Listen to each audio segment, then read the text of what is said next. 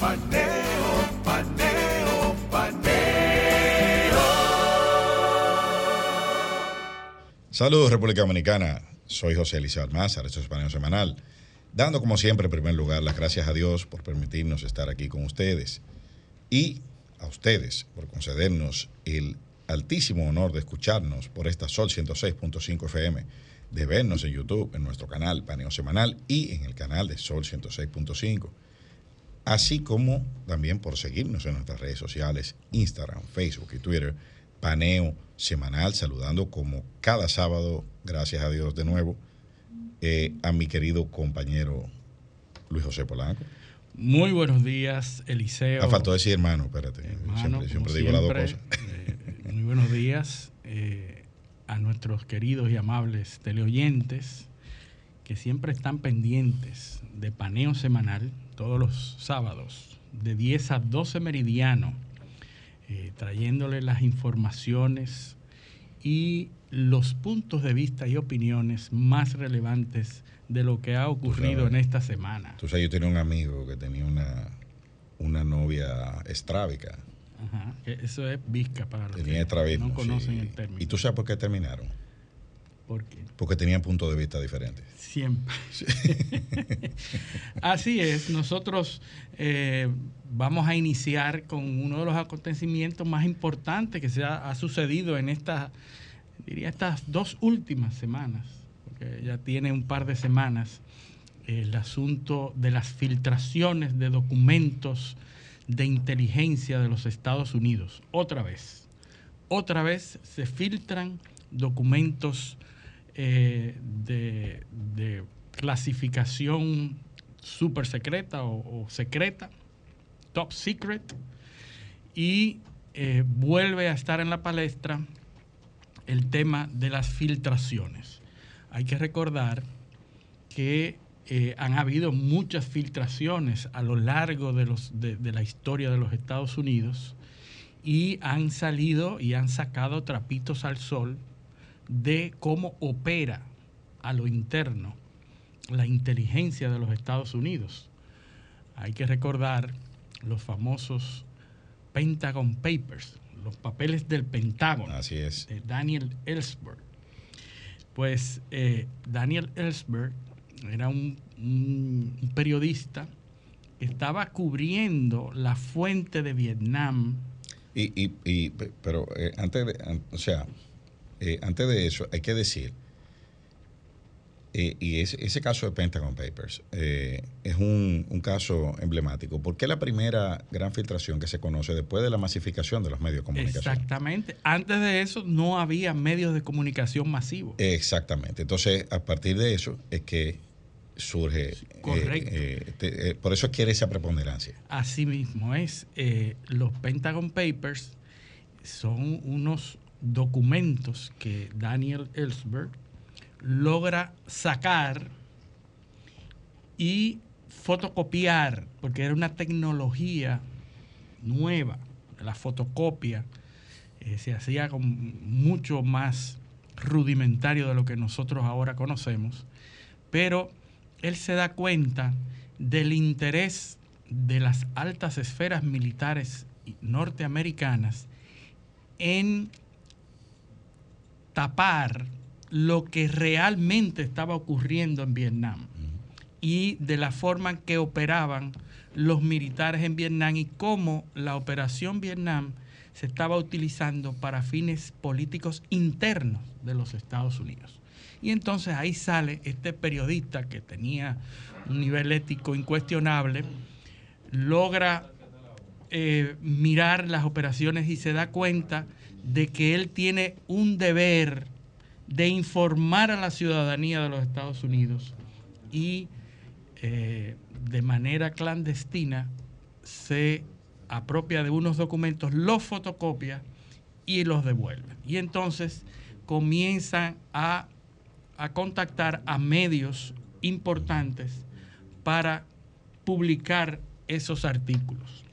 Los medios, que era la primera vez que sucedía, duraron semanas estudiando la posibilidad de publicarlos o no. Y hubo todo un gran debate hasta que finalmente por la gravedad de los hechos que se filtraron ahí, que se evidenciaron ahí, pues los medios de comunicación eh, accedieron a publicarlo y a dar a conocer de manera muy controlada, ¿verdad? Para no hacer daño, porque había informaciones que pudieran haber hecho daño a los Estados Unidos. Bueno, pues es, ese es el, el proceso de, eh, de cómo los Pentagon Papers llegan a la opinión pública.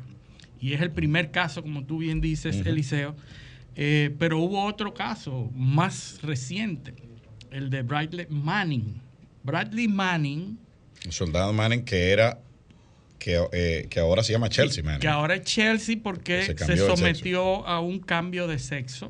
Era un soldado también de baja graduación que tuvo acceso a documentos diplomáticos, los famosos Wikileaks. Así es. Él eh, se hizo de esos documentos, vio mucha información que él entendía que debía dar a conocer con una, un criterio ético supuesto, ¿no? Pues eh, no encuentra a otra persona más que a Julian Assange para dar a conocer esos documentos que eh, durante mucho tiempo estuvieron filtrándose desde el Internet. Ya ahí cambia la película porque ya existe el Internet y ya se utiliza el Internet para comunicar a la población mundial. Y ahí tuvimos, eh, estuvimos más de un año y pico eh, mirando y conociendo todos los documentos que se, que se manejaron entre las diferentes dotaciones o, o locaciones diplomáticas de los Estados Unidos, entre las diferentes misiones. Sí, porque fue un, fue un correo, eh, eh, eh, o sea, lo, que, lo que se filtró, o lo que se filtró fueron, fueron docu- documentación de comunicaciones entre misiones y el entre Departamento de. Estado. Exactamente. Es decir, él logró eh, obtener los récords de comunicaciones entre las diferentes misiones y los reportes que esas misiones ah, eh, estaban haciendo a, a su Departamento de Estado, a la Cancillería de los Estados Unidos, eh, el Departamento de Estado. Entonces, logra copiar y obtener esos cables, ¿verdad? Y se los entrega a Julian Assange, que a través del portal Wikileaks comienza con la colaboración de periodistas importantes de muchos medios en el país, en el mundo, pues logran ir paso a paso eh, dando a conocer esos cables. Y ahí se conocieron eh, informaciones eh, muy valiosas, muy importantes, eh, a- algunas sorprendentes de cómo y cuál era la opinión de los diplomáticos norteamericanos con respecto a cada uno de los países. Eh, ahí estuvimos nosotros, estuvo, habían cables de desde República Sí, Dominicana sí. hacia el Departamento de Estado y de qué se refirieron, etcétera. Pues eso fue una de las filtraciones más amplias, más grandes, de mayor volumen. Y entonces también ha- hay una, hubo una filtración sobre una cárcel en Irán. Abu eh, Ghraib. Abu Ghraib, la cárcel de Abu Ghraib, que también se filtró a la prensa de cómo operaba esa cárcel. Ahí recordamos fotografías de presos que, está, que estaban siendo torturados y humillados, incluso eh, atacados No, no, y- sexualmente. y, y posa- posando con. con, con, eh, sí, sí, eh, o sea, desnudos. desnudos, eh, con cables eléctricos, Con cables, atado con cable eléctrico. eh, eh, desgarradores las fotografías que se, que se internet, pueden filtraron ahí. Abu Ghraib es una cárcel en Irak que era utilizada por el régimen de Saddam Hussein y cuando se produce la invasión, cuando se produce la ocupación, pues es reformada para entonces utilizarse eh, por el ejército norteamericano para los presos que fueron que fueron obtenidos en esa campaña. Pues así como estos grandes eh, Hay, estas grandes filtraciones. hay, otro, hay otros casos, porque también en las filtraciones hay que, hay que hay que definir lo que se llaman los whistleblowers, Los whistleblowers, los denunciantes. que también son acusados por, eh, eh, por filtrar información. filtrar. Y ahí Y- donde e incluso hay una ley que, que regula a los denunciantes y que los protege de alguna medida. ahí Le está. da una especie de protección cuando lo que denuncia es una, eh, una eh, un infringement a la, a la ley, Sí, una, una violación. una violación a la ley. Y entonces son protegidos y se les protege la, la, la identidad en algunos casos. Pero eso raya mucho con, con, con la ley de espionaje, Sí, sí. ¿verdad? Entonces ahí es que está el detalle. No, y a- además de eso, en, en- hay, hay dos casos emblemáticos. Son el caso de Snowden, Snowden, Edward Snowden, Edward Snowden, correcto. y el caso de Reality League Winner, que es una traductora, una soldado Sí. eh, de, de- de Estados Unidos que tra- era traductora para la NSA, Sí, sí, la National Security Agency, Nacional de, de- de Seguridad. y ella fue condenada a cinco años y tres meses de una prisión federal de máxima seguridad porque filtró a la prensa documentos de la eh, que, que daban eh, eh, hablaban de la de la supuesta interferencia rusa en las elecciones Ah, en las del año elecciones. 2016. Sí, Eh, ella fue la que denunció incluso eso. Y por denunciarlo, eh, por supuestamente no usar los canales apropiados, pues también fue condenada. sí. Ahora, ahora hay, que, hay que hablar un poquito de, de cómo es que funciona eh, este sistema, porque mucha gente cree o puede creer por la, la eh, el tema este de, de que, de que es información eh, eh, confidencial y demás. O sea, ¿cómo, ¿cuánta gente en Estados Unidos? Yo vi unos reportes del año 2019, del año 2019, sobre cuánta gente tenía el security clearance, vamos a decir. sí, sí, porque hay, hay cinco niveles de seguridad. Eh, exacto. Hay cinco niveles y en los Estados Unidos, por ley, hay unos, unos niveles a los que tú tienes acceso eh, a documentos eh, de seguridad de alto nivel, los top secret. Sí. Y, pero hay cinco niveles hacia abajo, en donde la, el clearance, ¿verdad? La- la- el nivel que tú tengas de acceder determina qué documentos tú puedes ver y qué documentos no puedes ver. Bueno, para el año fiscal 2019 en Estados Unidos, tenían acceso, eran, eran elegibles, eran elegibles o tenían, o tenían acceso a información clasificada. ¿Tú sabes cuánta gente en Estados Unidos? 4.2 millones. Increíble. 4.2 millones. Eso es un A reporte información privilegiada. del, del Office of the Director of National Intelligence, ONI. Sí. 4.2 millones de personas con acceso a información clasificada. De esos, de esos, habían, eh, tenían acceso, o sea, o accedían Ujú. 3 millones de personas. Entonces había un millón, un millón doscientos mil, un millón trescientos mil que eran elegibles pero no tenían acceso. Ajá. Solo ese año, solo ese año, fueron aprobadas un millón de aplicaciones para acceso. O Impresionante. sea, solo ese año, ¿eh?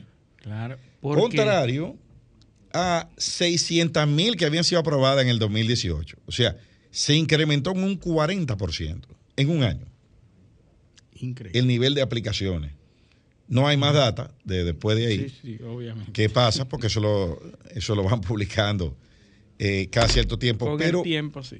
pero lo digo porque mucha gente puede eh, eh, pensar, decir, bueno, eh, eh, información clasificada, eso lo ven tres gatos. Sí, sí, no, no. Pero ya hace cuatro años lo veían, habían tres millones de personas. Es que el hecho de acceder a una posición electiva, cuando tú accedes a la posición por elección, te facilita ya por ley, te da acceso Te a un nivel, te corresponde a un nivel específico.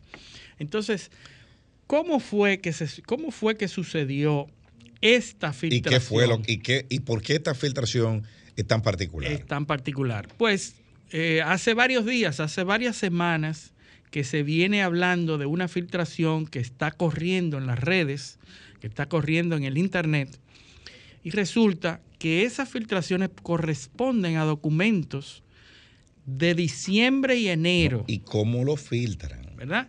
Diciembre y enero. No, no, no, es decir, tiene mucho Exacto, tiempo ya exacto. corriendo eso y las, eh, las autoridades, pues, con conocimiento o no, están tomando medidas para evitar el daño que puede causar esos tú- documentos. ¿Tú sabes qué, es lo que pasa, Luis? Eso que tú estás diciendo, lo que el- el- la- esa es la principal preocupación. Porque, por ejemplo, Snowden, ¿qué filtró? Bueno, documentos. Eh, pre- eh, vamos, vamos atrás. Manning, Chelsea Manning. ¿Qué, fue- ¿Qué es lo que filtra? Bueno, documentos que tenían años. Sí, sí. Eh, eh, el Sí, sí. documento tenía Muchos- 5 años, 10 muchos- años. Muchos años atrás. Exacto, muchos años atrás. Eso es lo que filtra Manning. ¿Qué filtra Snowden?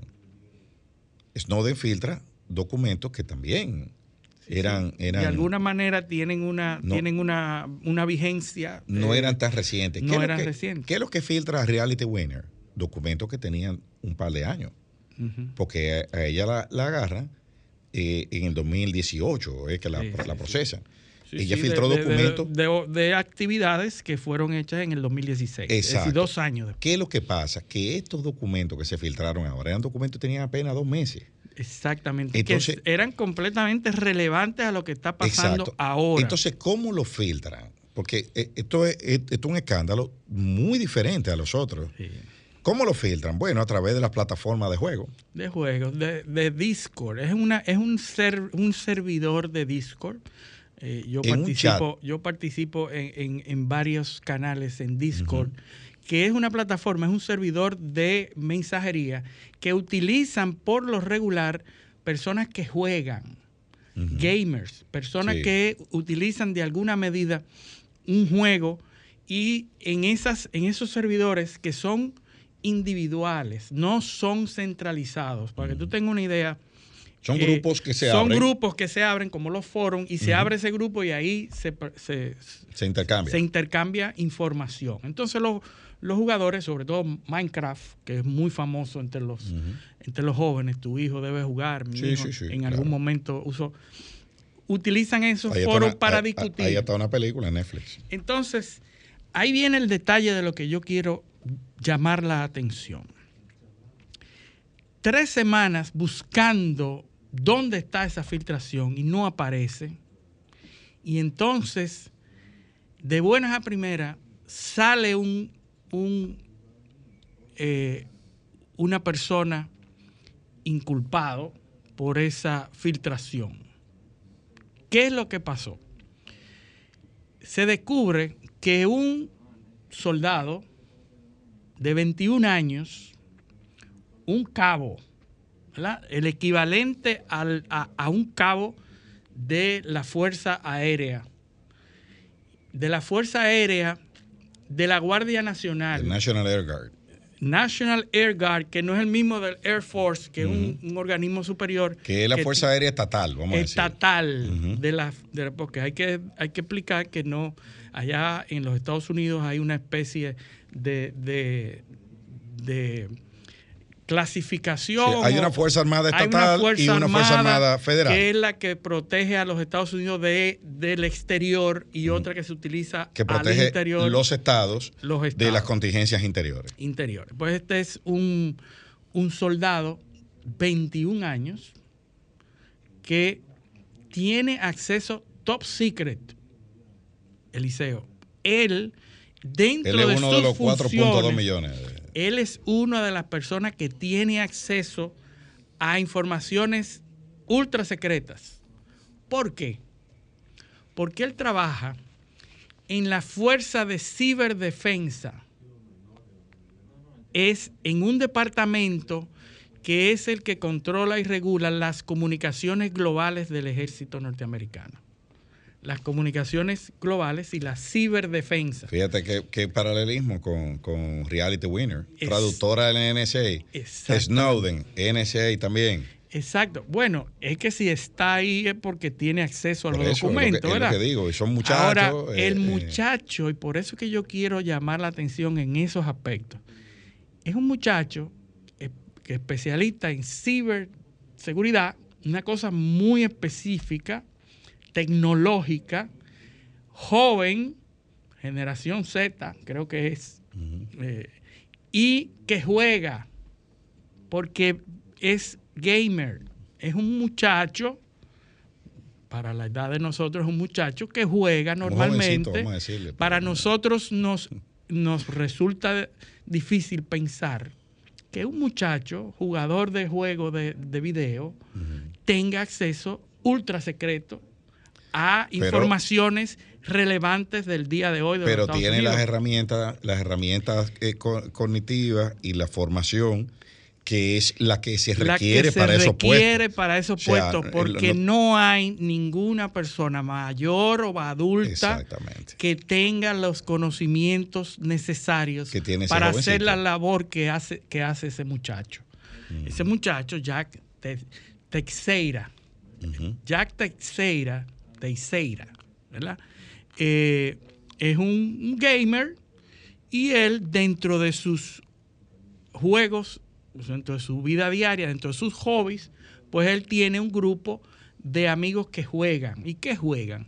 Juegos de guerra, juegos, hay juegos que son de, de realidad, de, de, eh, de puntos, se llaman profiles, no me acuerdo cómo se llama el, el tipo de juegos en el que tú te metes y juegas con más personas al mismo tiempo eh, en la guerra y tú juegas a- a- en juegos muy realistas, cuestiones muy realistas.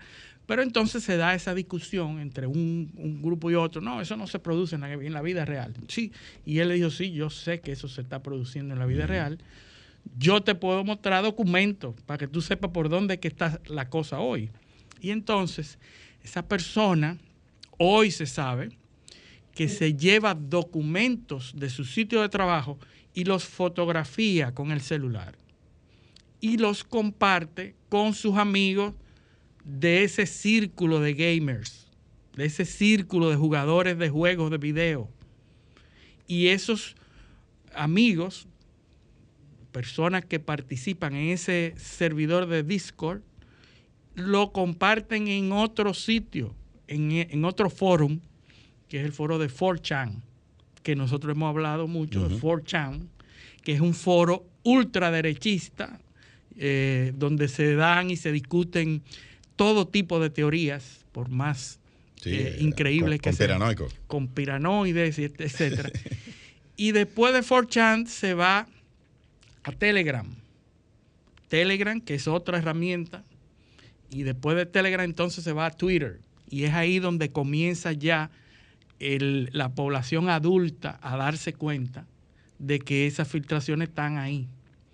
Entonces, ¿por qué es importante estas filtraciones? Bueno, ahí hay informaciones muy delicadas, Claro. muy delicadas de operaciones que están corriendo ahora mismo en Estados Unidos. No, y, y que, y que sobre, sobre todo que se conectan mucho con parte de la narrativa que había sobre el conflicto de Ucrania. De Ucrania, sí. Eh, de- eh, habla del problema que parece que es real porque ya ahora está saliendo ahí, el problema de la falta de municiones.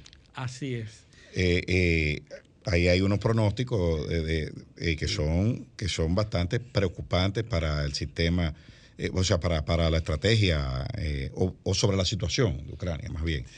Hay preocupaciones sobre el tema de la, de la defensa antiaérea, incluso hay un, un asunto delicadísimo para Corea del Sur, que Sí, se sí, está hablando de, está de que, de, de un, de un supuesto eh, eh, esquema que se estaría fraguando con Corea del Sur para suplir municiones eh, a Ucrania. O sea, y también de la operatividad en el campo de tropas de la OTAN. De la OTAN. en, en Ucrania, que eso va muy conectado a la narrativa rusa. La Los rusos narrativa. han dicho todo eso, todo eso que se te ha dicho ahí, lo están diciendo los Va- rusos. Vamos a hacer una pausa Sí, para hablar pausa. de los ocho puntos que se filtraron ahí, los ocho, los, las ocho grandes puntos que se filtraron en, en- en esta No, filtración. Y otra cosa también, cuando volvamos a la pausa, Seymour Hersh, Sí. el periodista ganador del Pulitzer, Sí, sí. Que escribió sobre la voladura del Nord Stream 2, escribió un artículo eh, esta semana eh, en su blog, muy eh, con una información ahí bastante eh, esp- espinosa sobre el tema de Ucrania y los y la corrupción. Pero eso lo vamos a ver cuando volvamos de la pausa. Esto es Paneo Semanal, no le cambien. Paneo, paneo, paneo.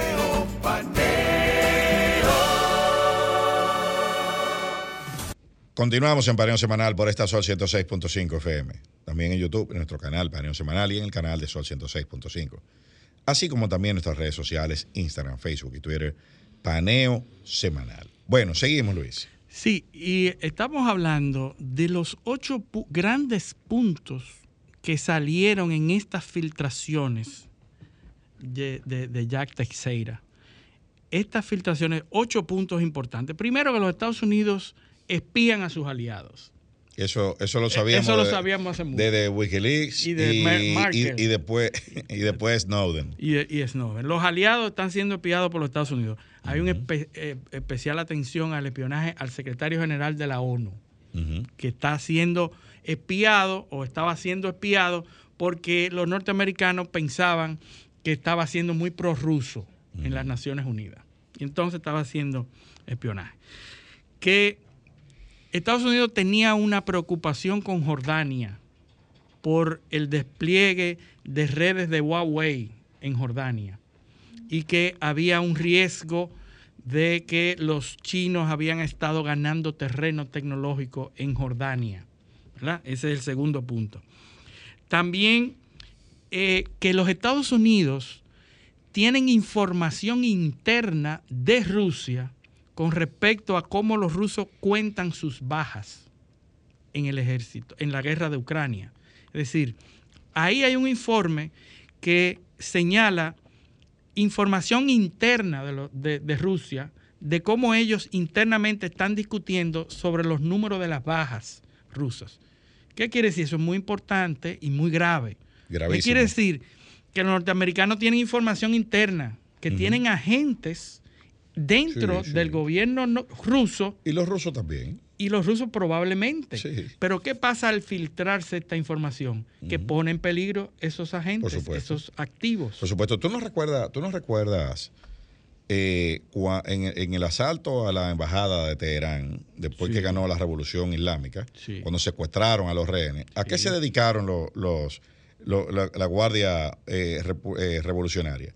A recomponer todos los documentos que trituraron los, los norteamericanos Sí, cuando sí, se sí, iban. soltaron y lo dejaron Y- todo. Y en esos documentos triturados estaban la lista de todos los De- iraníes de que colaboraban. Y fueron, ya, ya, tú- ya Sí, ustedes sí, saben. porque no le dio tiempo a, a- triturarlo No, todo. yo- y no, a- y no, a que quitarlo lo- todo y lo que. Lo que trituraron, y lo armaron sí. y ahí eh, descubrieron la identidad de muchos eh, eh, colaboradores y ya, tú- ya ustedes saben lo que le pasó, no lo vamos a decir aquí. Bueno, pues también informaciones, como tú decías, internas de, de Ucrania, de cómo opera la OTAN en Ucrania, dentro, de cómo tienen agentes y activos trabajando a lo interno de Ucrania, porque se supone que ante la opinión pública ellos le están dando soporte desde afuera Sí, y le están mandando armas, pero no están involucrados. eso es muy, gra- eso es muy grave. Pero aquí hay información de activos norteamericanos Sí, sí. operando dentro de Ucrania.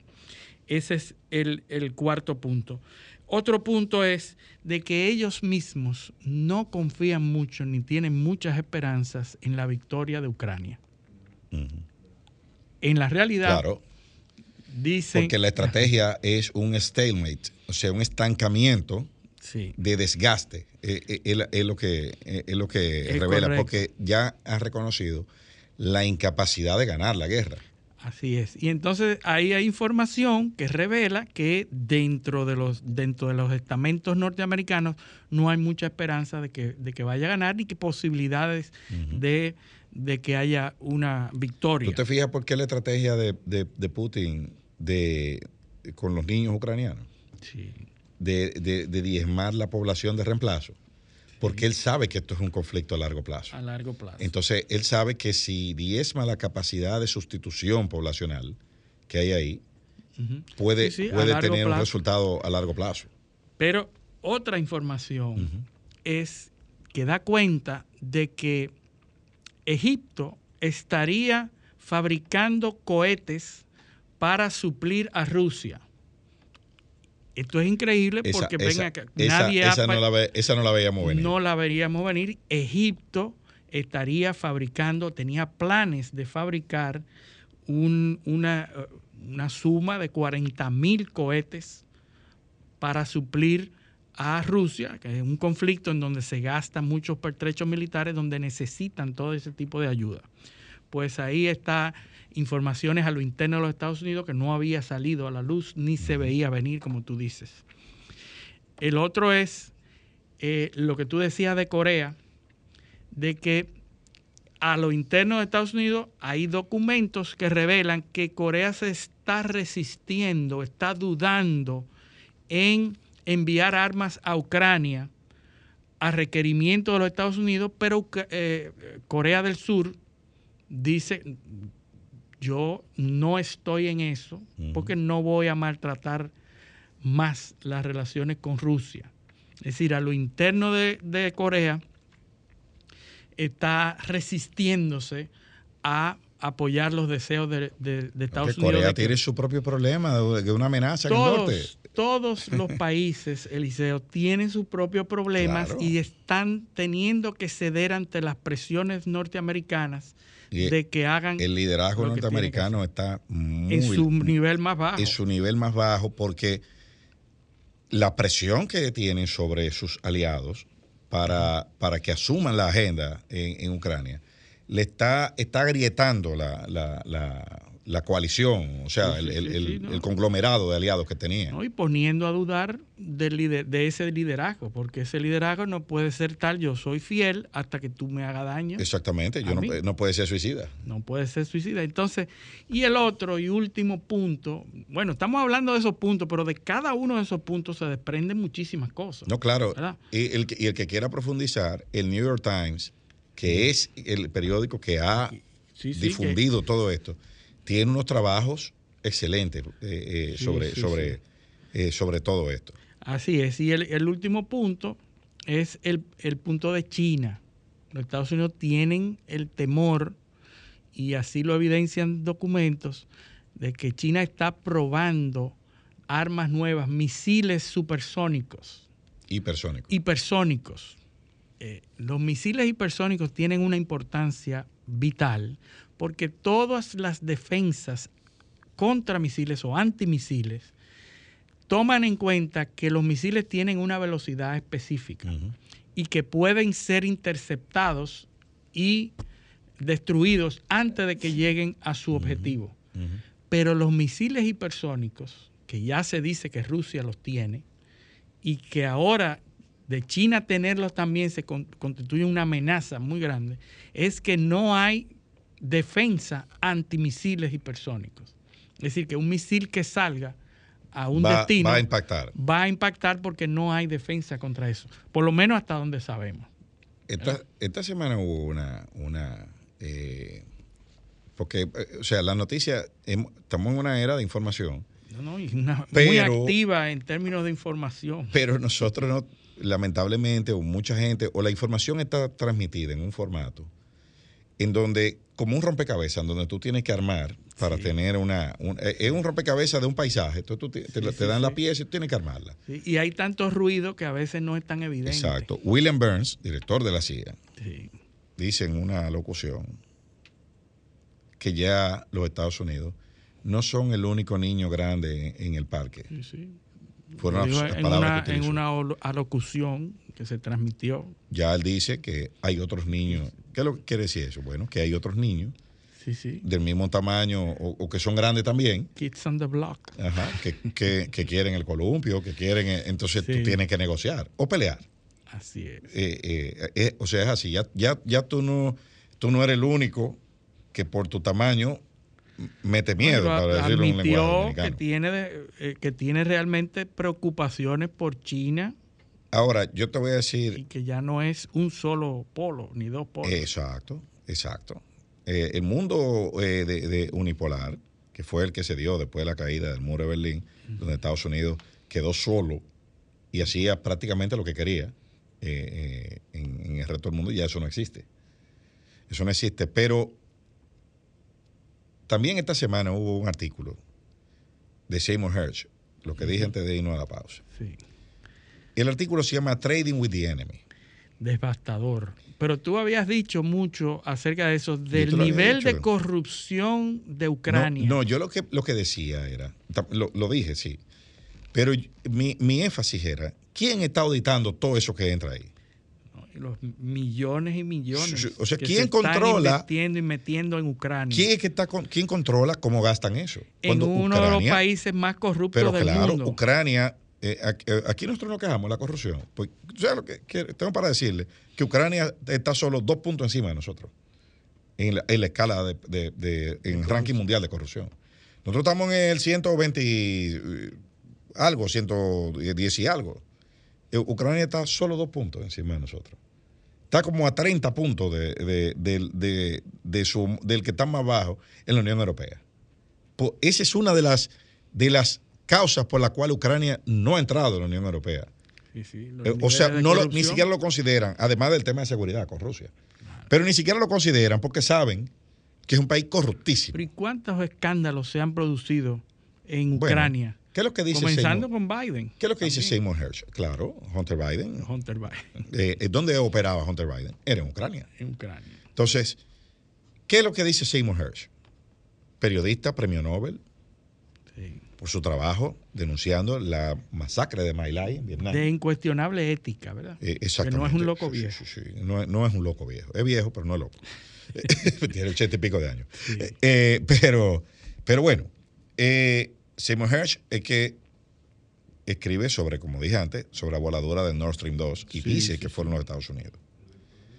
Cosa que todavía no ha, no ha Sí, podido sí. ser desmontada por Sí, los medios. se está formando una especie de, de- de- de alternativa, Sí, que de fueron- versión, que fueron los ucranianos. que fueron los mismos ucranianos, ucranianos, pero- a través de Polonia y Sí, etcétera. pero, pero, pero ya se sabe que no fueron los rusos. Sí, Que es lo importante, sí, sí, porque se habló de un autosabotaje. Sí, sí, sí. Ya, ya se sabe, ya todo el mundo, ya nadie dice que fueron los rusos. Ahora es viendo si fueron polacos, si fueron. Sí, sí, cómo fue que los eh, cómo fue lo hicieron. que los americanos, que los americanos lo hicieron. Así ¿A través de quién? Pero bueno, el, el punto es que Seymour Hersh escribe de nuevo. Ese artículo lo pueden buscar, Trading with the Enemy, se llama. ¿Y qué dice Seymour Hersh ahí? Seymour Hersh da un dato, primero escalofriante, y comienza hablando sobre, para ilustrar un poco al, al- al- al lector, él dice que en la guerra se dan cosas que son eh, eh, eh, inconcebibles para, para el resto de la población. Él dice que, por ejemplo, en Afganistán, llevar un galón de diésel costaba, al frente de batalla, costaba 400 dólares. Un galón de diésel. ¿Por qué? Bueno, porque había que desembarcarlo en un puerto, llevarlo por, en Sí, sí, camiones, montarlo en un avión, tirarlo en muy, paracaídas, muy difíciles. tirarlo con paracaídas para que cayera en el frente. Bueno, una logística tremenda. Entonces, ¿qué, qué- qué? él pone eso, dice, miren, Como parámetro, ¿verdad? como parámetro. Miren lo que pasa y la gente no se da cuenta. Dice Seymour Hersh que el gobierno de Ucrania le ha comprado le- o le compra combustible. ¿Ustedes saben a quién? A los rusos. A los mismos rusos. A los mismos rusos a precio de descuento. Con dólares que le dan los Estados Unidos Increíble. para que peleen con Rusia. Eso dice, eso dice Seymour Hersh. Dice también Seymour Hersh que algunos altos oficiales del gobierno de Ucrania y oficiales militares también del gobierno de Ucrania estarían armando compañías offshore en jurisdicciones europeas, compañías que se dediquen, ustedes saben qué, a exportar armas. Increíble. Y que son compañías que sirven de intermediarias entre las armas que, da, que vende Occidente para mandarlas a Ucrania. En pocas palabras, se compran ellos mismos. Se compran armas con su consiguiente En intermediación. markup, ¿verdad? Con, su sí, beneficio sí. en el medio. ¿Qué dice Seymour Hersh también? Bueno, que William Burns, director de la CIA, estuvo en enero en Ucrania. Y que dice, citando textualmente a Seymour Hersh, dice él que, se, que parecía una reunión de la mafia. Increíble. Que esa fue la conducta, la tónica en que se llevó eso. Y que William Burns lleva una lista de los generales que eran eh, alrededor de 40. Los altos funcionarios de Ucrania. No, no, no, no, de altos militares militares. de Ucrania. Que están relacionados a esas compañías. Exactamente, junto con un grupo de ministros del gobierno de. Ucrania, que en algunos casos competían quienes importaban los carros más caros. eh, lo- no voy a Sí, decir es ninguna decir, marca no estaban hacerle daño. a- a- eh, ostentando con el dinero que han sacado de esas operaciones. de esas operaciones. ¿Quién era más rico? Yo me gané tanto, no, yo me gané más que tú. Así era, era que estaba la cosa. Y que entonces, eh, en lugar de estar en el frente de batalla, lo que están es sí, sí, no, están en el frente de batalla, pero como, como comerciante, De lejos. no como comandante. sí. Entonces, impresionante. dice Seymour Hersh ahí que fruto de consecuencia de eso, 10 días después de la visita de William Burns, hubo una especie de mini purga en el gobierno eh, de, de Ucrania, donde se, se, se sacó, se armó Sí, un se proceso hizo un, una- un tente ahí. contra alrededor de 10 de los más prominentes de lo de la lista. O sea, de esta lista vamos a sacar un grupito, pero el resto, no, yo no sé qué pasó. Sí, digo, es Algunos verdad. sí, algunos no. Yo no sé si es verdad lo que dijo Seymour Hersh. No Bueno. te- tampoco tengo que. no, yo puedo decir un, un adagio que dice: Mm, Difícil contradecirlo. Porque no. cuando él escribe, Bueno. eh, lo hace con base y nunca ha sido desmentido Bueno, totalmente. yo, yo te voy a decir sobre eso un, un- un adagio popular. No tengo pruebas, pero tampoco dudas. Sí. ¿Entiendes? ¿Entiendes? Entonces, entonces, así están las cosas. Pero ahora, evidentemente, evidentemente, ¿qué es lo que está saliendo a la luz pública? Filtraciones, Seymour Hersh. ¿Qué es lo que está saliendo a la luz pública? Que la cosa no es como nos la están diciendo. Sí, sí. Lo que está claro es que esa narrativa no es la real. La cosa no es como se ha dicho. Y ahí recordamos a Churchill, que decía que la primera víctima de la guerra es la verdad. Así es. Entonces, las cosas no son como se están diciendo y que parece que hay una sensación, no solo, no solo en nosotros que somos, que estamos viendo todo esto, sino en los aliados de los Estados Unidos, Sí, sí. que están viendo que la cosa no es como No, no, ni que no, que no va bien. que no va, No va bien, bien para ellos. y que aparentemente los objetivos no son los que se pensó en principio y que las cosas no se están manejando como se supone que deben manejarse. Entonces, para economías que están en crisis, en tensión, tú decirle, eh, mira, comprométete con una cantidad de cientos de millones de, de euros o de miles de Para millones que lo invierta, para que lo mande a Ucrania. para que tú lo mandes aquí, para que lo manejen así, para una, para una, un conflicto donde tú no tienes vela en ese entierro y que no se va a terminar por ahora. en, un- en medio de una crisis económica. Eh, Exacto, en medio de una crisis económica, recuperándote, recuperándote de, de un, de un shock, un shock mayor, como fue lo del COVID.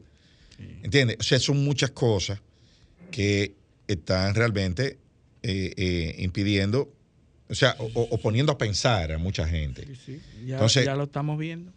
Parece que hay una narrativa de cambio de, de- de paradigma en cuanto a ese conflicto. Y también, también, lógicamente, la posibilidad de que esto desate conflictos secundarios que estaban, y eso lo hemos dicho antes, que estaban durmiendo Sí. o estaba en una especie de status quo, que ahora entonces la cosa se alborota de nuevo. Así es. Eso, Entonces- eso des- des- eh, desestabiliza todos los ambientes de, de alianzas y de alineaciones entre países y todo, porque los países van, eh, van reconociendo que en todo este conflicto hay intereses donde unos pocos se están haciendo, se están beneficiando Negocio. negocios y a la vez están Seymour Hersh habla de alrededor de 400 millones de dólares. Y yo estoy vi- viendo que él, él está siendo muy conservador. muy conservador porque eso serían cifras pequeñas. Bueno, la, el Pentágono eh, está en medio de un lío de que no puede justificar los gastos, y las auditorías de gastos de defensa. Está hablando de, de 3 billones de dólares que se está gastando en el Pentágono que no Pentágono. puede justificar, que no hay medios de verificación, Ahora, de sustentación. el liderazgo de los Estados Unidos, como, como acabamos de, de decir hace unos minutos, eh, a nivel internacional está en franca crisis. Hemos visto que el nue- la nueva capital de la diplomacia mundial, Ya no es Estados Unidos. esta ¿quiénes, quiénes, quiénes han desfilado por ahí, por Beijing, en los últimos dos meses? Vamos a ir, tenemos que No, ir a una to- pausa. todavía, todavía, nos, quedan No, unos minutos. no, pero, unos minutos. pero vamos a Porque dejar... ese es un tema muy Sí, sí, interesante de lo que está pasando con el liderazgo mundial. Claro, claro. Eh, eh, el, el centro del mundo se está corriendo al este Sí. y, y lo estamos viendo ahora. Eh, eso lo, lo vamos a analizar a profundidad más adelante, pero, pero como highlight, puedo decir que el nuevo centro de la diplomacia es Beijing.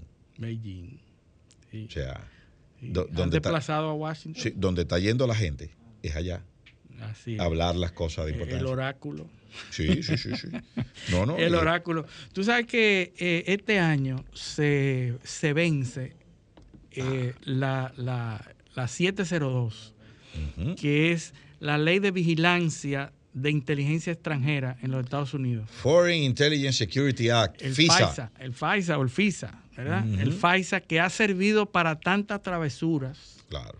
en los Estados Unidos es un mecanismo Paquete. En el paquete de legislaciones del Patriot Act.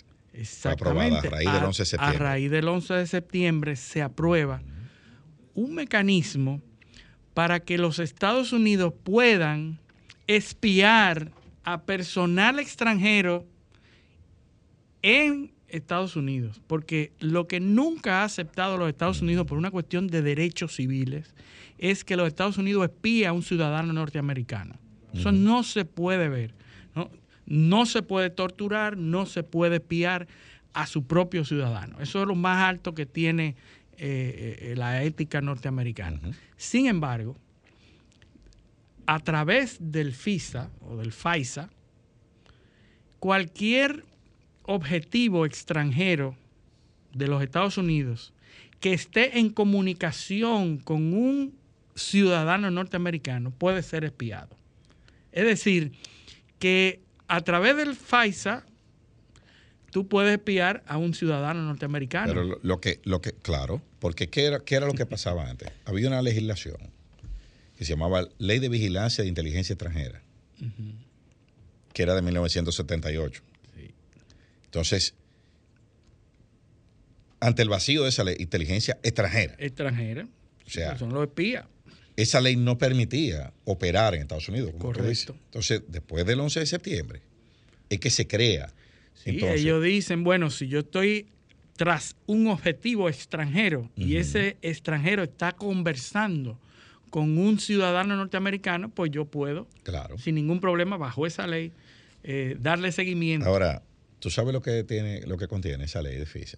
Esa ley crea un sistema de tribunales federales Sí.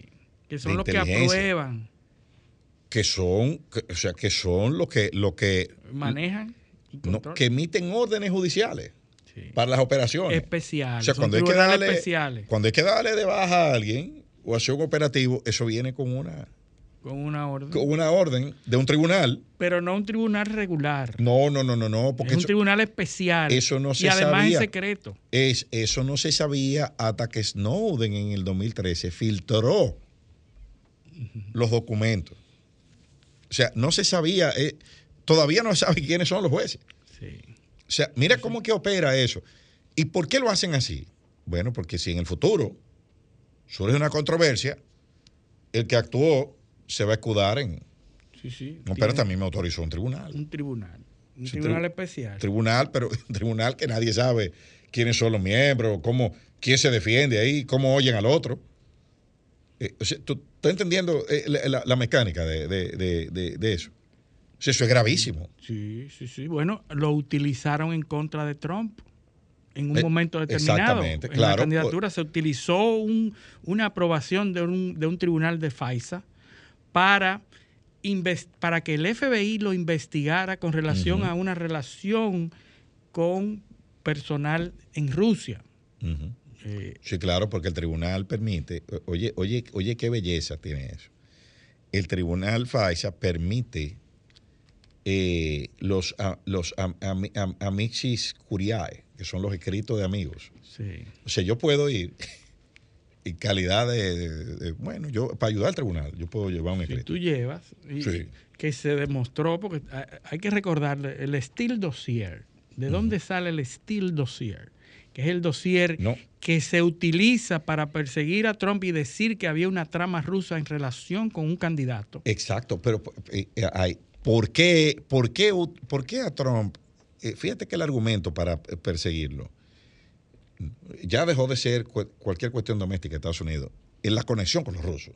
Sí. Era pa- para poder activar esto, para poder utilizar el FISA Claro, y para- seguirlo y espiarlo. para, para espiarlo, de forma, para investigarlo de forma clandestina sin control se, judicial. se demostró que estaban escuchando las grabaciones Claro. y las conversaciones de Trump en la campaña con el objetivo supuesto de que estaban detrás de un objetivo extranjero. Claro.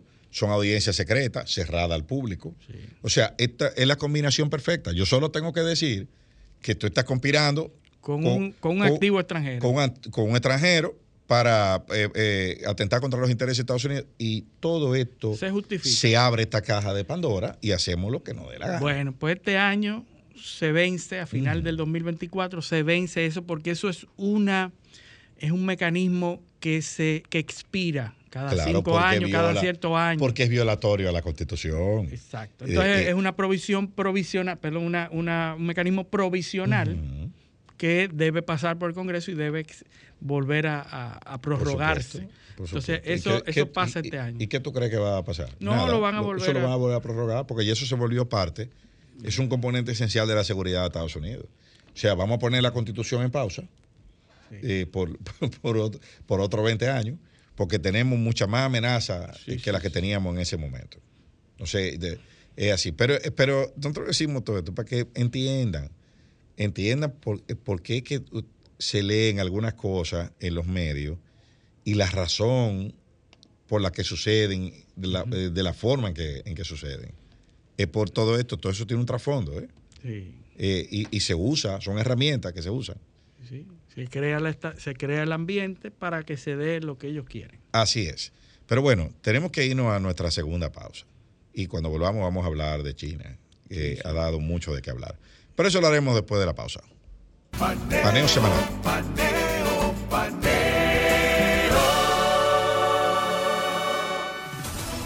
Sol 106.5, una estación del grupo RCC Miria.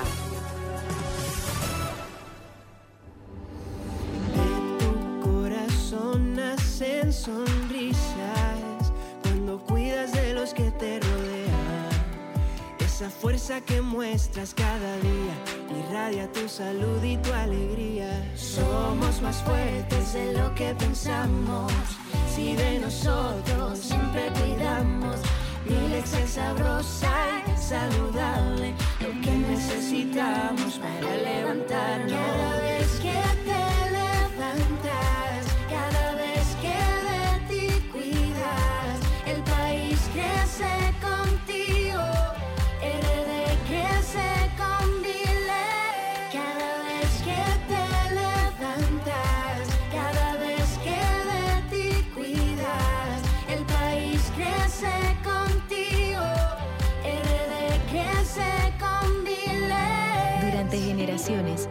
crecido sanos y fuertes con Milex, leche pura y saludable.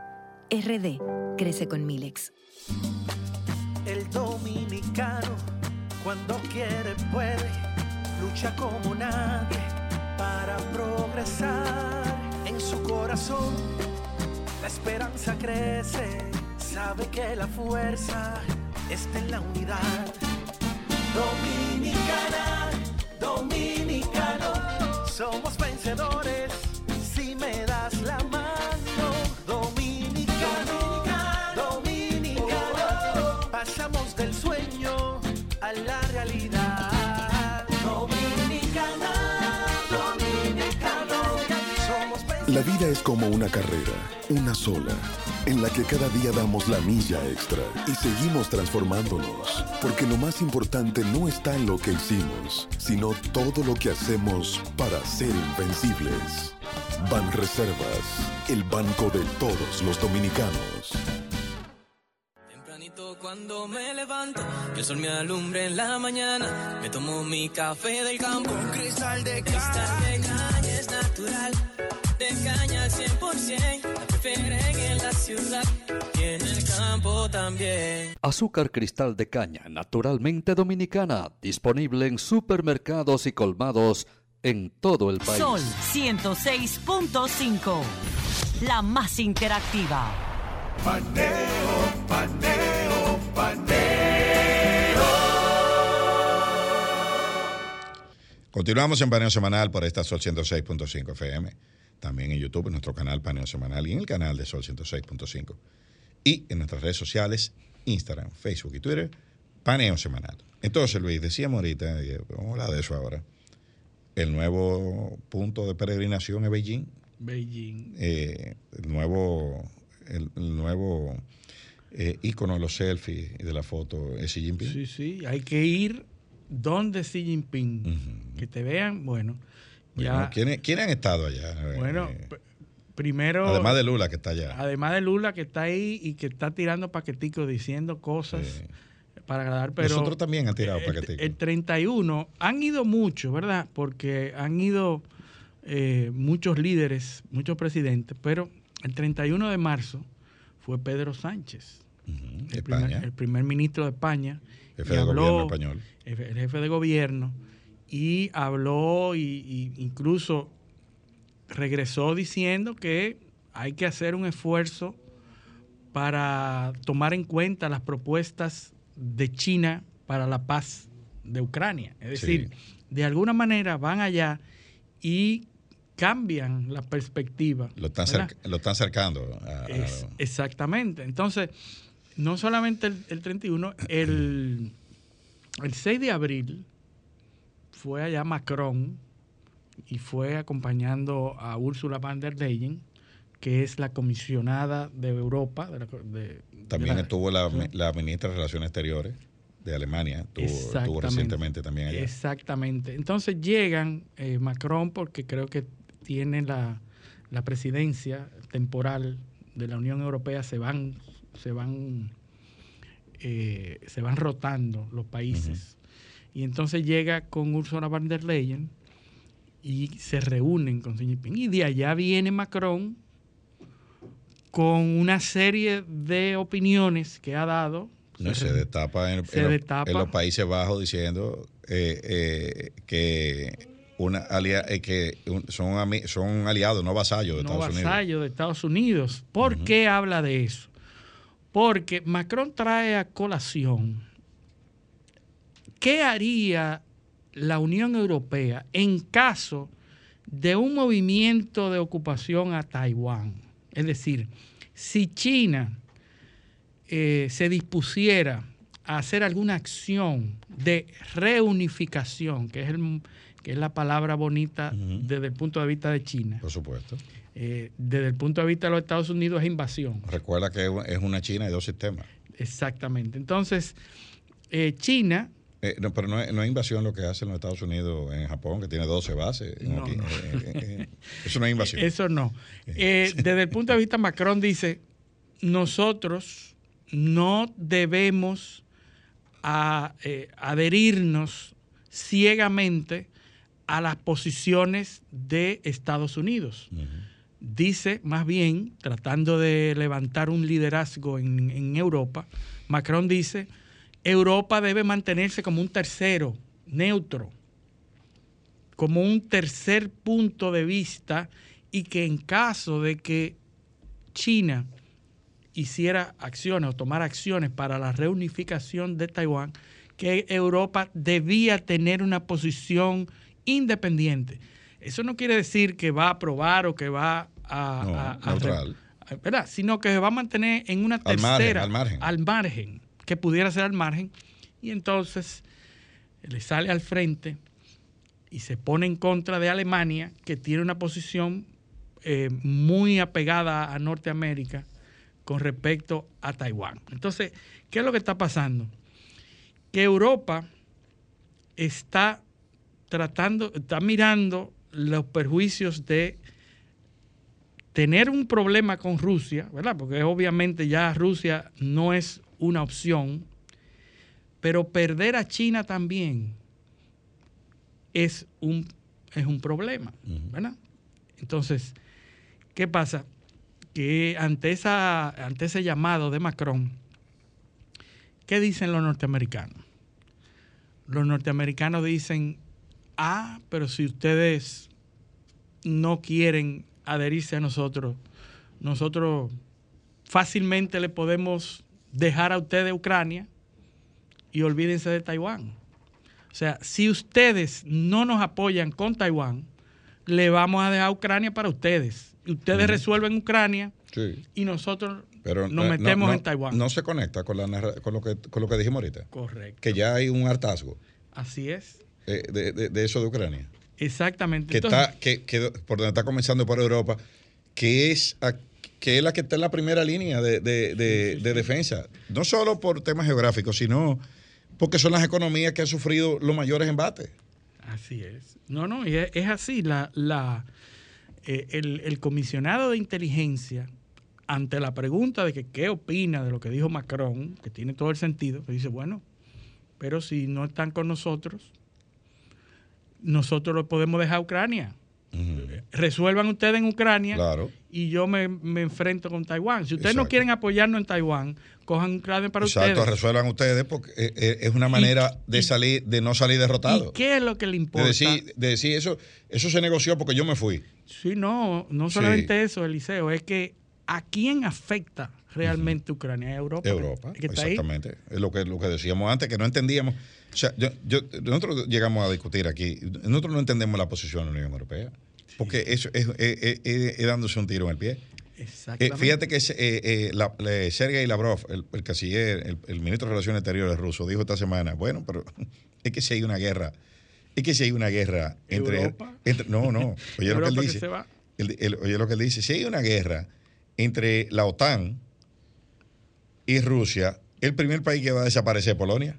Sí. Sí, porque está en Dice, yo, él dice, yo, yo no entiendo, yo no entiendo la posición. Él, él no entiende la posición polaca, porque ¿qué dicen los polacos? Bueno, los, los polacos están tratando de mandar unos aviones viejos a Ucrania que tienen. Entonces dice, bueno, pero eh, dice, dice, yo no entiendo esta posición, porque si hay una guerra, lo primero que se van son ellos. Están en primera línea. Y ya ha pasado en la, en la Segunda Guerra Mundial. ¿Qué país destruyeron dos veces? Oh, el país que destruyeron dos veces fue Polonia. Lo destruyeron los alemanes cuando iban a- a- hacia el este y los rusos cuando eh, lo, lo- lo estaban repeliendo. Así es. Y bueno, la, la OTAN, y, bajo estas filtraciones que se, se notan las, las operaciones que hace la OTAN, me recuerda al primer secretario de la OTAN, que fue el varón Ismay. Eh, el varón Ismay, que era un diplomático, un- una persona muy allegada a Churchill, y él decía, la OTAN se creó para dejar a los rusos fuera, para tener a los norteamericanos dentro y para tener a Alemania abajo. Alemania abajo. Sí, pero recuerda, recuerda que en estos días salió publicado eh, en Twitter una lista de los de los oficiales alemanes que eran comandantes en la OTAN después de la Segunda Guerra Mundial. Sí. De lo- lo- los oficiales que eh, colaboracionistas con, lo- con los aliados. Con los aliados. Porque no todos los alemanes corrieron la misma suerte. No, no, Si no alemán. hubiese ese apoyo, Sí, sí. no se hubiese ganado. Eh, exacto. No se hubiese ganado la Segunda Guerra. Y que quedaron siendo comandantes de, mucho después de. Premiaron, o sea, eh, fueron sí, premiados. Sí, sí, sí.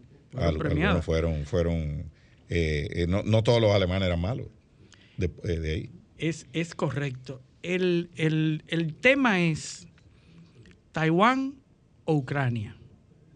Cuando tú notas lo que está pasando y, y esa, y esas opiniones de los presidentes europeos y cómo se está notando ya una desalineación de las visiones europeas, tú te das cuenta de que al final todo va a girar en torno a Ucrania o Taiwán. Los norteamericanos les importa mucho más perder a Taiwán porque sería perder a Taiwán. Sí. Taiwán tiene un- una importancia económica fundamental para el desarrollo de la tecnología, lo hemos hablado Los chinos, muchísimo. los chinos están jugando su aquí. juego, Luis. Y entonces, para los norteamericanos es mucho más importante Taiwán que Ucrania. Pero eh, exactamente. No, Y fíjate, para los europeos es mucho más importante fíjate, Ucrania. fíjate la importancia de lo que es la continuidad de Estado.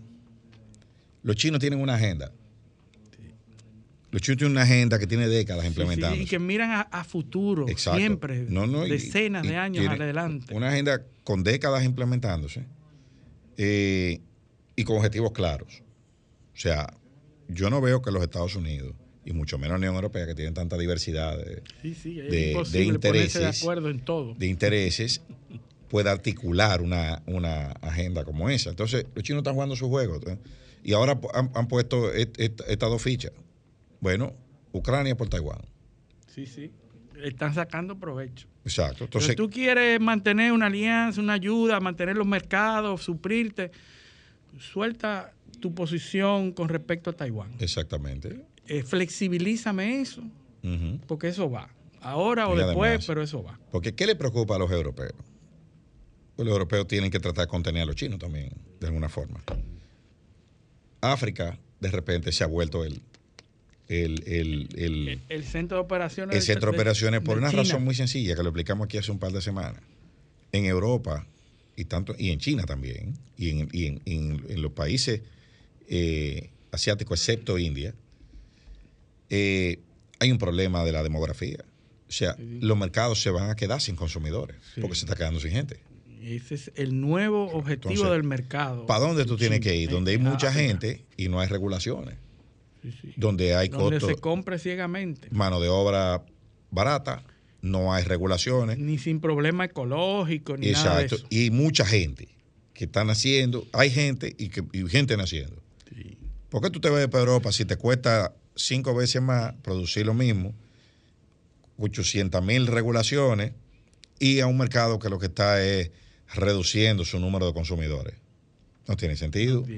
Entonces, ¿por qué? Los China tienen, tienen muchos años Exacto. tomando terreno en África. Exactamente. Entonces, ¿qué están haciendo los chinos? Yéndose para África. Entonces, ¿Qué le preocupa a los europeos? Oh, pero ven acá, nosotros- a nosotros nos sacaron a patada de África. Eh, eh, en- en- al final del Los siglo XIX y el europeos están de retirada en Exacto. África. No, no, no, eh, lo, lo odian, Sí. lo odian. Eh, porque, bueno, sabemos, sabemos lo que pasó en muchos países africanos. Por ejemplo, en Namibia, eh, eh, a lo- eh, eh, los alemanes declararon como genocidio el, el tema de Namibia hace, hace dos o tres años. Eh, lo- todos sabemos lo- la historia de, de- del Congo con el rey Leopoldo. Todos sabemos los conflictos a principios del siglo XX de España con Marruecos. Eh, Argelia con Francia. Italia con lo que es Etiopía hoy, que era Abisinia. Sí. ¿Entiendes? O sea, eh, Inglaterra con Sudáfrica. No, no tienen Eh, terreno ahí. ¿Entiendes? No hay manera. Entonces, entonces eh, eso es una relación muy difícil de, de- de planchar por, la, por los temas históricos. Ahora bien, con los chinos no hay ese problema. No, no. Todo lo contrario, todo lo contrario. Están dando préstamos, están invirtiendo, están desarrollando y eh, hay, un, hay, un, hay un vacío que está siendo ocupado por los chinos y ahora, la semana pasada, escuchamos la preponderancia de Rusia también en África. Sí, sí. En, en la Costa de Marfil, las redes están en, en- en un renacer prorruso que, que espanta. Es decir, eh, para esos países, no solamente la Costa de Marfil, sino en otros, en Camerún, Putin es un héroe. Putin es tratado como si fuera un héroe Claro. en, en África. No, y esto- eso te dice a ti, bueno, eh, ellos están a favor del otro bloque. No, y que también hay una, una cuestión de, de- de, eh, de geopolítica. Por ejemplo, hoy nos despertamos todos con una noticia en Sudán, que vuelven lo- los conflictos que tienen cuatro o cinco años eh, dándose. Entonces, ¿cuál es la importancia de Sudán? Bueno, es muy sencillo. Sudán hace frontera con Egipto, en el norte. Eh, al este de Sudán está el Mar Rojo. Sí, Al sur. vital. Al sur está Eritrea y al sur de Eritrea, ¿quién está? Djibouti. Sí. Djibouti que ahí, ahí está, ahí hay una base china. China, son casi chinos. Exacto, ahí hay una base china. eh, eh, El y- puerto, uno de los puertos más importantes de África, está Exacto. en Djibouti. Y debajo de Y el Djibouti- puerto es manejado por los chinos. debajo de Djibouti, Y al hay- sur, y al una, sur, una base, al sur, ¿quién está? Somalia, Ahora, el cuerno de África. el cuerno de África, pero ¿quién, quién quiere meterse del otro lado del cuerno de África? ¿Qué fue que propició el, el- el tema con, lo- con los iraníes y los, y los saudíes? China. Exacto. sí. Entonces, ¿por China, China, y que ya está qué? dando Que logró la, y está dando eh, resultados no, y hay un esfuerzo de pacificación de Yemen. de Yemen. Ahora vimos un intercambio de, de- de prisioneros, lo que nunca se había visto. Es decir, se pararon al fuego y están negociando prisioneros. Y eso es a raíz de la mediación de China, Irán y. Arabia Saudita, que son los dos que soportan a ambos tú, puedes, bandos tú puedes estar seguro. en Yemen. Tú puedes estar seguro de que ahí viene una, un puente con los chinos. El gobierno de eh, eh, Yemen y, y chino. Y también con los saudíes, lógicamente. Los saudíes que son, es que, es que Arabia Saudita está eh, dando soporte y ayuda a un, a un bando de la guerra Entonces- en Yemen y los iraníes están apoyando al bando contrario. Exacto. Cuando tú Entonces, veas, cuando tú veas un mapa, mágicamente se da estas relaciones diplomáticas de nuevo por intercesión de China y entonces hay un alto al fuego Claro. y se están intercambiando. cuando tú veas un mapa de por dónde entran los productos chinos a Europa, es por el Mar Rojo. Exactamente. ¿Y qué es lo que están Al haciendo? Es asegurando la entrada en la, en la boca del Mar Rojo.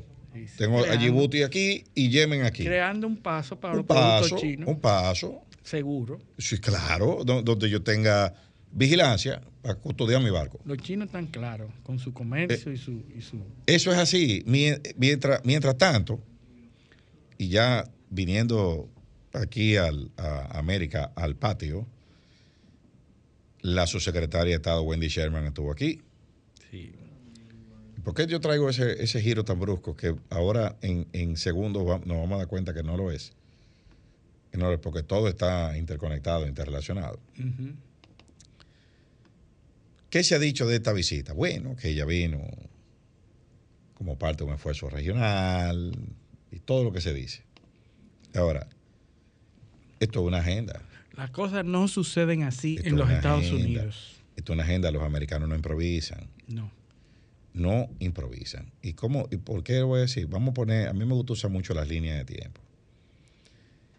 En marzo de este año sale publicado, está en internet lo pueden buscar. Annual Threat Assessment of the U.S. Intelligence Community. El reporte anual de amenazas del 2023. De Todos la los años sale el reporte de amenazas de los Estados Unidos. amenaza a los Estados Unidos. Correcto. Eh, eh, sus, su- los reportes de lo que son sus amenazas. Eso lo publica nada más y nada menos que The Office of the Director of National Intelligence. O sea, es la comunidad de inteligencia de los Estados Unidos que reúne y evalúa las amenazas y las pone en un informe. Y ese informe se hace público. El informe está datado en febrero de 2023 Febrero. y se hace público en marzo. O sea, esto tiene menos de un mes que es público. ¿Y qué dice ese informe? Bueno, ese informe evalúa las amenazas a los Estados Unidos eh, primero, en el plano global, qué tipo de amenazas representan los chinos, qué tipo de amenaza eh, y cómo, cómo la dividen. por Y nosotros tenemos ese informe, lo bajamos porque lo, Sí, lo comentamos. sí. Y es interesante bajar el informe, vayan, busquen el informe Busquen. y busquen el índice. El Exacto. índice de ese informe es representativo de los niveles del- de las amenazas que los norteamericanos reconocen para los norteamericanos, para los Estados Unidos. Y entonces está China, Rusia, Irán, norte de Corea, ¿verdad? Sí. Todo el mundo lo sabe. Son los enemigos. Esos son los enemigos. Y después sigue el cambio climático. Que es una amenaza global. una amenaza global. Seguridad sanitaria, Global la también. salud, Global también. eh, los problemas transnacionales, de donde está el desarrollo de la tecnología, la proliferación nuclear, la economía global. Después viene los conflic- conflictos y fragilidades. Hay una parte en la página 30, en la página 29, que se llama migración. Migration. Y para allá voy. Ese es el punto. Fíjense los niveles en los que los Estados Unidos colocan esas amenazas. Están todos esos niveles que pusimos y hay un nivel que se llama migración. Que no necesariamente responden a un ranking de importancia. No, pero están, Pero están ahí. están señalados. Están ahí. Entonces, en la página 30 del informe, ¿qué dice? ¿Qué dicen los americanos? Dice, página 30, estoy buscándolo, ¿eh? Estoy buscándolo, yo estoy en vivo. Espérate. Que no me- Crimen organizado, estamos hablando Ajá, de espérate. crimen organizado. eh, eh, Migration. Dice, voy a hacer una traducción simultánea. En el hemisferio occidental, eh, elementos de tira y afloja impulsan la migración desde Latinoamérica y el Caribe hacia los Estados Unidos. Está considerado como una amenaza, ¿verdad? Sí, no, no, estamos, eh, estamos dentro en un informe de amenazas. ¿verdad? ¿Qué dice? Eso, tales como el deterioro de la- las condiciones de socioeconómicas y de seguridad en algunos países. Misperception, o sea, percepción incorrecta de las, de las políticas de los Estados Unidos. Y las oportunidades de empleo en los Estados Unidos eh, probablemente persistirán a través del año 2023. Entonces dice, dice el segundo párrafo de eso. Entonces ahí habla de Cuba, Guatemala, eh, de la eh, crimen, violencia, eh, represión política. Pero ¿qué dice? Sí, en la página 33, la importante. No, no, no, espérate. Estamos en la, estamos en la 29 todavía, porque Ya. vamos, de ahí vamos a la, a la 33. Y lo vamos a conectar con algo que vimos aquí. Dice aquí, tomo el capítulo migración. Desde el año 2020 se ha incrementado el flujo de migrantes de Haití y Venezuela a países de Latinoamérica y el Caribe. Y eso ha implicado costos y, y, oigan esto, ha aumentado la xenofobia dentro de los países receptores. O sea. ¿quién es el país receptor de la migración haitiana, el principal? Sí, sí, ya, ya veo que tú estás en la página. Yo estoy en la 30, 29. En la 29. Sí, sí, sí, sí. De- Porque yo voy a la 33 ahora. Sí, sí, Sí, sí, sí. la 29. Yo, yo voy ahí a la 33. En la página 29, sí, Ajá. correcto. Eh, o sea, están oyendo, yo lo, lo pueden leer. Está en la- se lo- le estoy diciendo hasta dónde está. Segundo párrafo del, del tema de migración en la página 29 del informe. Xenofobia. Sí. Y esa xenofobia eh, reduce o hace que decrezca la disposición de recibir a esos migrantes. ¿Están oyendo? Casualmente, ¿verdad? Están hablando de Claro, claro. Entonces, incrementando los obstáculos para que estos se queden en países cercanos. Y eso puede conducir a que más haitianos y a, a una mayor migración de haitianos y venezolanos que ven la migración a Estados Unidos como una, Un objetivo, un, un- un objetivo Una atractivo. meta atractiva. Una meta atractiva. Por usar las mismas palabras. Exacto. Ustedes están oyendo. Entonces, ¿a qué vino Wendy Sherman? O a eso. A eso fue que vino. Porque ¿qué dice en la página 33 del informe? ¿Qué dice? Y no, y no voy a leer el, el párrafo siguiente, porque es más, yo voy a leer el párrafo siguiente en la página 29. Que dice, los gobiernos de Latinoamérica y del Caribe están eh, haciendo un esfuerzo para manejar el flujo sostenido de migrantes A los Estados Unidos. a los Estados Unidos. A medida que muchos, eh, eh, muchos eh, que la mayoría de los gobiernos están dispuestos a tomar, pueden reducir eh, eh, alguna de la, de la migración de Estados Unidos hacia Estados Unidos. Pero probablemente harán poco para cambiar la dinámica de- detrás de los altos niveles de migración irregular para los Estados Unidos. Ve, ahora, ¿qué dice la página 33? Que es la más peligrosa de esto.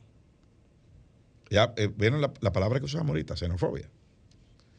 En la página 33 de ese informe, después de hablar de, del- de ISIS, de Al Qaeda, de Hezbollah, de todo lo, lo- lo que estamos, cansa- estamos diciendo que son los grupos terroristas más grandes del mundo, o más importantes. Hay un capítulo que dice Transnational, transnational racially or ethnically motivated violent extremists. Extremistas Transnacionales. motivados, transnacionales motivados en, en cuestiones raciales y étnicas. y étnica. Y, y voy, y, y tenemos que ir una pausa, pero yo voy a leer estas dos líneas antes de irnos. Para, para, para rematar esto eh, eh, y, y conectarlo con otra cosa que sucedió aquí hace un mes o dos. Transnational R- RMVE, o sea, lo- los crímenes que mencionamos antes. Extremistas transnacionales motivados, violencia racial y étnicamente y continúa representando la amenaza más letal. Oye, oye lo que dice el informe de amenaza de inteligencia, o sea, el informe de amenazas globales de la inteligencia. Es la amenaza más letal para los norteamericanos y sus intereses. ¿Tú, estás oyendo cómo ellos lo califican? Después de decir los enemigos de nosotros son esto, esto. La amenaza más letal es esta. ¿Tú ves? Y, para un, y una amenaza significativa para los eh, aliados de los Estados Unidos y socios a través de ataques y propaganda que incitan a la violencia. Entonces, con ese, nos vamos a la pausa y ahora yo te lo voy a conectar con los términos de una de una alerta que emitió la embajada norteamericana en febrero. ¿Y por qué fue? A ver si esa alerta no es eso mismo que hemos dicho. Tratando de conectar con este informe. Exacto. Y ahí lo conectamos con, con la visita de Wendy Sherman. Pero eso lo vamos a hacer cuando volvamos a la pausa. Esto es paneo semanal, no le cambien. Paneo, paneo, paneo.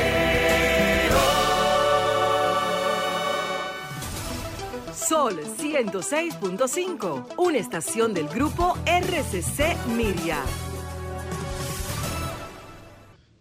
Continuamos en Paneo Semanal por esta Sol 106.5 FM. También en YouTube, en nuestro canal Paneo Semanal y en el canal de Sol 106.5. Así como también en las redes sociales, Instagram, Facebook y Twitter, Paneo Semanal. Entonces, estamos analizando, vuelvo de nuevo a recapitular porque para mí es muy importante, el informe anual o el reporte anual de amenazas a los Estados Unidos emitido por la Oficina Nacional de Inteligencia de ese país. estamos viendo los puntos que tocan directa y tangencialmente a la República Dominicana. Ya vimos en el tema de la migración cuál es la preocupación, por dónde se enfoca esto y, y la, y la que nos afecta a nosotros, que es la de nuestro vecino, Haití, donde a, lo- a quien se le dedica un capítulo junto con Venezuela.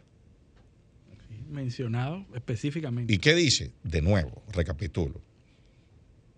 Dice que las condiciones de, lo- de ambos países han motivado un aumento de la, de la migración de esos, de- hacia países vecinos. Y que temas, y uso una palabra que está en el informe, los temas de xenofobia han dificultado las, la recepción de esos, de esos migrantes. Y la percepción errónea de las políticas de los Estados Unidos, dicen, dicen ellos. Entonces, siguen el mismo informe diciendo, la página 33, que la principal amenaza, la principal amenaza para los Estados Unidos está en los crímenes transnacionales con motivación racial o étnica. Es la principal, vuelvo y digo por cuarta ocasión, según la comunidad de inteligencia norteamericana, esa es la principal amenaza. Entonces, los, los grupos extremistas. Sí, sí, sí. Entonces, ¿qué hace Wendy Sherman aquí? Llevando, o sea, atendiendo parte de las amenazas importantes para los Estados siendo Unidos. coherente Siendo con la coherente, alerta, una línea- la alerta de febrero. Ahí voy, ahí voy. En febrero de este año, la embajada norteamericana emitió una alerta para los, para los norteamericanos que, que viajan o que pretenden, pretendan viajar a la República Dominicana, la cual, según las palabras de Wendy Sherman, tuvo poco impacto en el tema, porque si, si aquí vamos a decir que quiten una alerta, porque dejaron de venir 35 mil norteamericanos, cuando vinieron millones Sí, sí. como, como, como turistas, yo creo que eso es... Sí, sí. Eso Es que nadie le hizo caso a eso. Eso nadie le hizo caso. Sí, sí, y el turismo va muy bien. Pero en el lenguaje diplomático, la simbología, los gestos, eh, eh, en el mundo diplomático, perdón, el lenguaje tiene una importancia clave. Clave, porque es lo que determina eh, eh, en muchas cosas. Estoy en la página de la Embajada Norteamericana, para los que quieran confirmar eso. que no, eh, ¿qué, dice, ¿Qué dice la Embajada Norteamericana en los Estados Unidos? Que parte del Departamento de Estado, que es, el mismo, es la misma institución en donde trabaja Wendy Sherman. Sí, sí, pero el Departamento de Estado es la Cancillería, La Cancillería, de la Estados cual Unidos. dependen todas las embajadas. O sea, Wendy Sherman, que es la jefa del que emitió esta alerta, vino aquí. Vino aquí y dijo, bueno, vamos a ver. Vamos a ver si, si eso se puede quitar. Pero, pero no la desautorizó. Porque ¿qué dice esta alerta?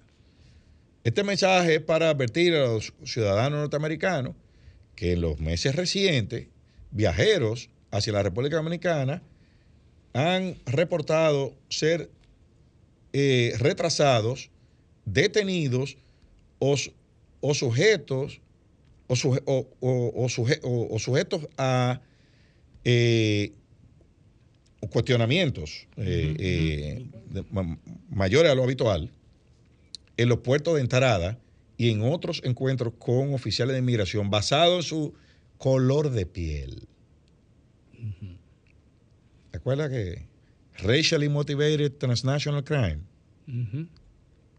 La principal amenaza es el crimen transnacional por motivaciones raciales o étnicas. Y aquí están diciendo, nos detienen por el color de nuestra piel. ¿Cuándo fue esto? En febrero. ¿De cuándo es el reporte? Febrero. Febrero 6. Esto fue después del reporte.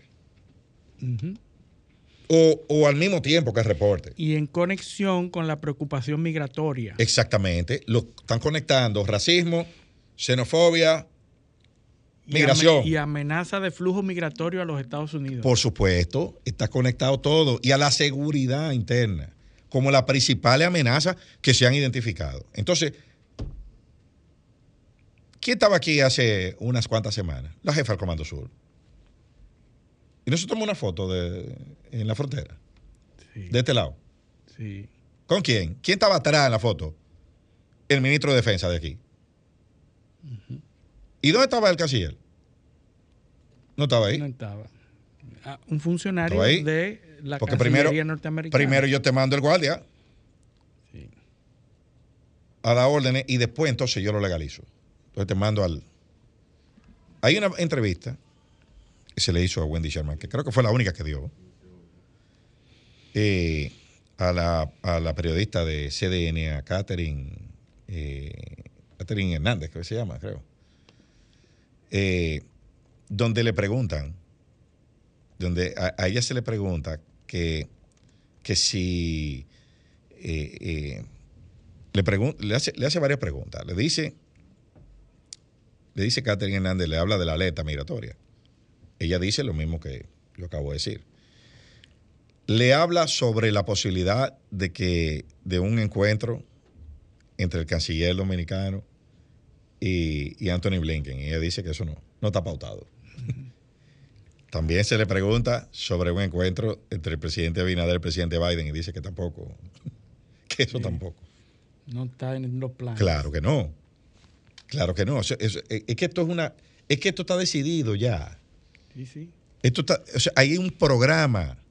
Esto es un tema de seguridad nacional para los Estados Y Unidos. se Entonces, justifica en un documento y se busca la manera de levantar, a después del documento, levantar acciones Sí. coherentes con ese sí, documento. claro, pues yo vengo con mi libro en la mano, ya, yo- ya yo tomo una decisión. Sí. Entonces nosotros, ¿por- ¿y por qué yo digo todo eso? Bueno, porque así es que se trabaja. Ahora, todavía la República Dominicana no tiene una política hacia Haití. Nosotros todavía vamos a todos los foros a pedir, ayuden a Haití, intervengan en Haití. Hay una pregunta en esa entrevista que yo acabo de mencionar sobre la posibilidad de, de que se sancione a, a, a jerarcas. O sea, que la República Dominicana adopte sanciones contra, contra, contra personeros de- del gobierno haitiano. ¿Tú has visto que han sancionado a alguien? No. No. No. O sea, ¿cuál es la política? Pero Eliseo, Bueno, estamos haciendo un eh, muro. ese, ese, ese análisis que nosotros acabamos de hacer relacionando un documento oficial Claro. con una visita, con una decisión, con una alerta y lo relacionamos, eso no se ha hablado aquí en el país ni las autoridades han hablado. Eso de es una línea de tiempo. Eso, eh, ¿Tú recuerdas la línea de tiempo que hicimos y que le hemos hecho varias veces aquí del tema de la guerra civil de baja intensidad? Sí, Mira la otra parte de esa línea de tiempo. sí. Tú, tú- tú- o sea, tú entiendes, es que, es que la cosa hay que ver las lineales y la tendencia. ¿Ustedes creen que los Estados Unidos está preocupado por la estabilidad de Haití? No. Estados Unidos está preocupado por su problema de seguridad en la frontera. Sí, sí. Eso es, y como y cada quien tiene que, por eso es que nosotros tenemos que preocuparnos por defender qué? Nuestra frontera. Y está buscando la manera más sana para ellos de que ese problema se resuelva Que se resuelvan eh, los países cercanos. en los países cercanos. Lo que hicieron con. México, tú quédate tú con ellos allá, yo te voy a pagar. Sí, sí. Y por eso es que esa ley de trata de Y personas. dice el informe que eso no está funcionando, que hay el interés de países cercanos en contener esa migración, pero que no se está logrando. Eh, exacto, no se está logrando. Entonces ahí ellos toman otras medidas. entonces. Tú ves, entonces eso es lo que está pasando. Nosotros estamos yendo a pedir a los. eh, eh, resuelvan en Haití. No hay solución dominicana al problema. No, claro que no la hay. Pero hay solución dominicana al problema de la frontera. Claro. Ahí hay una solución Y dominicana. además justificándola de manera formal y, en- y mediante documentos, que es Claro. lo que hace Estados Unidos. Claro. Que lanza su informe y después es coherente con su informe. Claro. ¿Dónde está el informe dominicano de eso? No. ¿Dónde, dó- o sea, ¿Dónde está el Instituto de- para Estudio de Asuntos Haitianos Dominicanos? Que emita las, los, ¿Dónde los está? documentos Nosotros- legales Nosotros, que permitan tomar acciones. nosotros ese problema no lo hemos estudiado como sociedad porque eso es mencionar al diablo. Sí. Aquí decir que el gobierno dominicano va a gastar unos fondos para estudiar el tema y, y buscar eh, un, un diagnóstico. Nosotros no sabemos qué es lo que pasa ahí. Sí, porque entonces tú eres haitianófilo. Sí, sí. Nosotros tenemos que saber pa- cuáles son las fuerzas políticas. Y no, y eh, cuáles son eh, los instrumentos legales a nuestro favor de- en el del plano eh, internacional. Exacto. Nosotros- la diplomacia de nosotros es nula. No utilizamos los mecanismos. No, no, no, no. O sea, yo, aquí hay gente muy capacitada. Sí, sí, Porque no, no es por falta de recursos humanos tampoco. ¿eh? No, no, no. Es falta de voluntad política. Es falta de voluntad política. O sea, aquí, eh, o sea, ¿cómo, cómo es posible que, lo- que- que nosotros nos limitemos solamente a pedir e interve- intervengan allá? Pero, ¿y dónde está el plan? Mira, nosotros tenemos esta propuesta. No. Vayan a pacificar, vayan a... eh, no hay, o sea, no se, mira, aquí no se ha tomado una medida. Sí, Pero ni una, ni una, Luis. Porque lo que se quieren es de- medidas demagógicas, es lo que se requiere. pero que no se ha tomado ni una medida. No, y ante la visita de Wendy Sherman, lo que se le pidió a Abinader es que fuera fuerte y que no se torciera y que no Eh, diera su a Exacto. torcer. Sí, sí, no, no se deje. Pero que Eso sea- fue lo que pidió y, y- y el presidente lo hizo muy bien y, y, claro. y lo, lo- eh, hizo lo que la gente le pidió, que fue no dar Claro. su brazo a torcer. Tú, ver- tú verás, tú verás. Pero en términos legales, en términos de mecanismos, nada. no se hizo nada. No se ha tomado una medida. No se ha hecho nada aquí, de este lado. Bueno, por suerte todo esto queda grabado. Tú verás, y nuestros oyentes verán, que en unos meses, más temprano que tarde, tú verás que aquí se va a intentar legislar otra vez para resolver, eh, o sea, para resolver no, para eh, plegarse a esa agenda de seguridad nacional de los Estados Unidos. ¿Con quién se reunió Wendy Sherman aquí? Cuando vino. ¿Con qué representante de la sociedad civil? Oh, con lo de ellos. Con lo de ellos, participación ciudadana, eh, etcétera, etcétera. Con lo de ellos, Y además una agenda con una legislación de Ujú. trata de blan- de trata de blancas. De personas. De, de personas. sí, Sí, de sí, trata de personas. Que apoya la claro, línea. la de lo- tercerización de los refugiados. Sí, sí, ya, ya, apoya ya- la línea que tú acabas de mencionar. Claro, en, e- en ese orden. Na- eh, ahí no se habló, eh, no, que yo voy a dar 6 millones de dólares en una donación. O pero ven acá. Hombre, ¿qué es eso? Son chelitos. Oye, ¿qué es eso? Un país que tiene casi tres años sin embajador. O sea, que no, no han nombrado un embajador. Bueno, que nosotros. eh, la justificación que dio esa señora para que aquí no haya un embajador durante casi tres años es una cosa eh, inconcebible. Que te dice, bueno, es que nosotros encontramos eh, muchos embajadores que había que ratificar y estamos en ese proceso. Bueno, o sea, que te toma tres años. o sea, se mira la prioridad que es Y que tú tres, tres años tú encontraste eso ahí y no, y no has podido, eh, eh, o no te ha dado la voluntad de ratificarlo. Pero que, pero que la embajada está bien manejada, porque es encargado de negocio, que es muy competente. O sea, eso significa, como eso está bien, vamos, eso, eso puede esperar. Eso puede esperar. si no es del interés tampoco. Exacto. Entonces, eh, eh, yo, yo, yo, yo puse, yo, eh, yo puse un tuit y, y puse, mientras tanto, llevamos casi tres años sin embajador. Y, me, y un, un- un- una persona me contestó, me dice, es que no es necesario. es, que no, ¿Para es, es que no se necesita, porque aquí hacemos todo lo que dicen los americanos. Sí. O sea, mira, mira la sabiduría popular. Sí. ¿Cómo, cómo responde? ¿Para qué van a poner uno? No se necesita. Entonces, entonces, óyeme, yo, yo creo, yo creo que eh, y eso, y el gobierno está tratando de buscar oxígeno eh, con eso. Por eso ese puente con, con los con los voceros del Front Nacional de aquí, eh, eh, que son los el partido de la familia Castillo Sí, sí. que lo, lo- lo están tratando de usarlo como vocero para bajar un poco de presión en esos grupos. Pero es que definitivamente la realidad hay que admitirla. El presidente el 27 de febrero lo que anuncia como logro es que deportaron 70 mil personas. Sí, sí.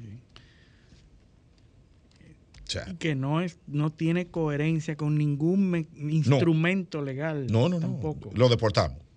¿Ya? Y eso es un logro para la ciudadanía. Pero No, porque eso. no- eh, Pero la gente. La, la gente la ¿Tú sabes lo que dice la gente? ¿Para qué traen 100 100 150 mil?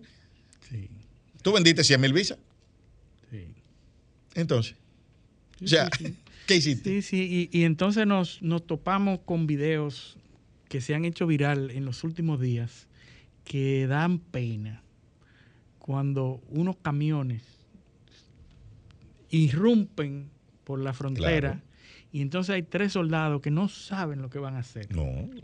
No saben lo que van a hacer. Y lo que da es pena. No, hay ¿verdad? un video. Un video de unos trabajadores del muro que está parado. Sí. Porque no nos han pagado. Sí. Entonces, ¿cómo es que eso es coherente? Tú, por un lado, diciendo que hay que ser fuertes, y que hay que tomar medidas y que, y que no de su brazo a torcer.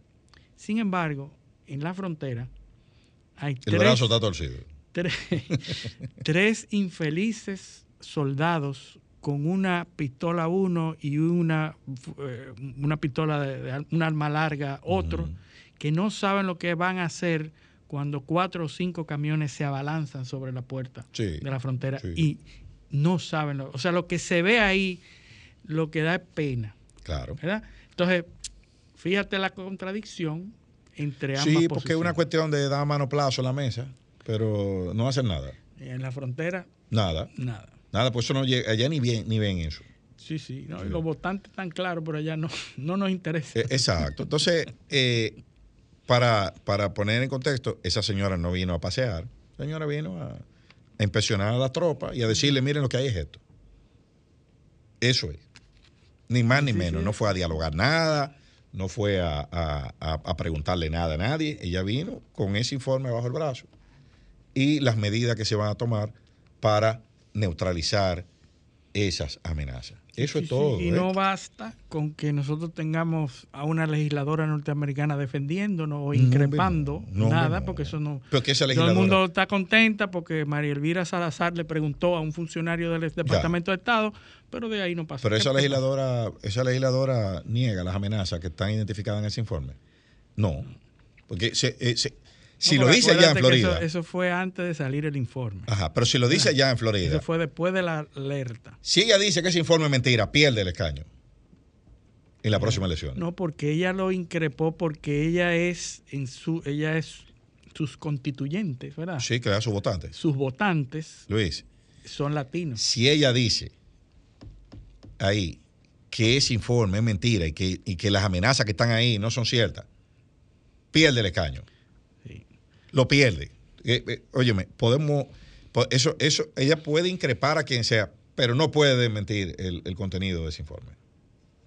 No lo puede desmentir, porque es un tema, eso, eso es un, eso es un, un tema sistémico, es un tema de Estado. Es que ellos, es que los Estados Unidos dijo que es un problema de Estado, de seguridad nacional. Sí, sí, sí.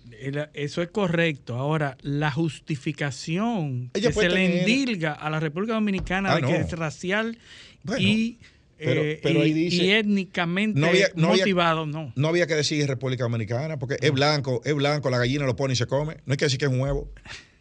¿Entiendes? No, no hay que decirlo, ¿verdad? Sí, No, no había que decir República Dominicana.